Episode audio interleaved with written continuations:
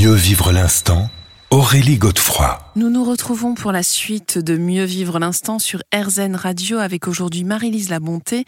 On évoquait les mémoires d'errance et notamment ce qu'il se passait lorsqu'une âme quittait brutalement euh, sa Oui. coquille, comme vous l'appelez. C'est ça. Euh, Est-ce qu'il y a tout de même un travail à accomplir après coup pour accompagner cette âme?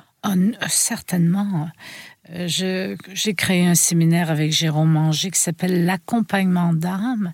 Donc, nous suggérons, si quelqu'un découvre qu'il y a une âme errante dans une pièce, dans un bar, souvent ils se tiennent dans des lieux euh, où il y a de l'alcool ou de la drogue, euh, tu demandes à cette âme d'aller vers la lumière. Parce que On s'adresse directement à elle. hein directement, Mm. Directement à elle. Et on lui suggère, va vers la lumière, je t'accompagne, va vers la lumière. Euh, et c'est comme une forme de léger mantra, va vers la lumière. Et il y a des émotions, bien sûr, hein, parce que l'âme, c'est relié à beaucoup d'émotions terrestres. Mhm. Et c'est, elle a l'impression qu'elle est vivante.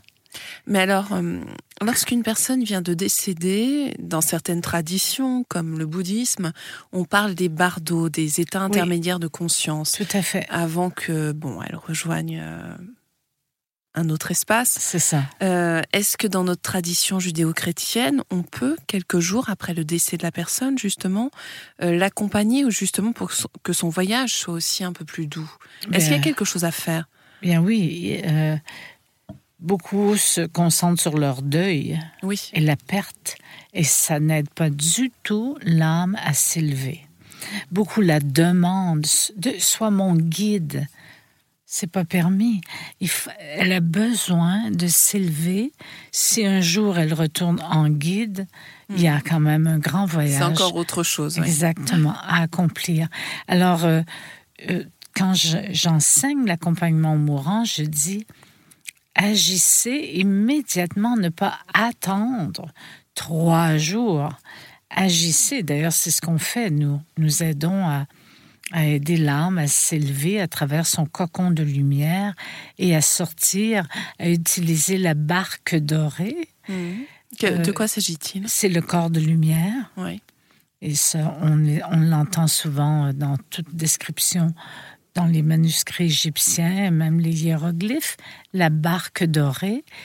Euh, et de là, avec sa barque, son corps de lumière, elle a des étapes, comme dans le bardeau, des étapes à accomplir dans sa conscience, et elle est entourée de ses guides. Mhm. Alors justement, on va y venir parce que les guides, c'est essentiel hein, dans votre travail, dans notre vie de tous les jours. Alors vous, qu'est-ce que vous entendez par guide? Parce que il y a beaucoup d'invités qui sont venus dans cette émission, ils ont tous une définition différente. Enfin, j'ai. Il y a des années, vous m'auriez posé cette question, même si j'étais psy, et je vous aurais dit, euh, j'ai pas de contact ou je, je ne sais pas.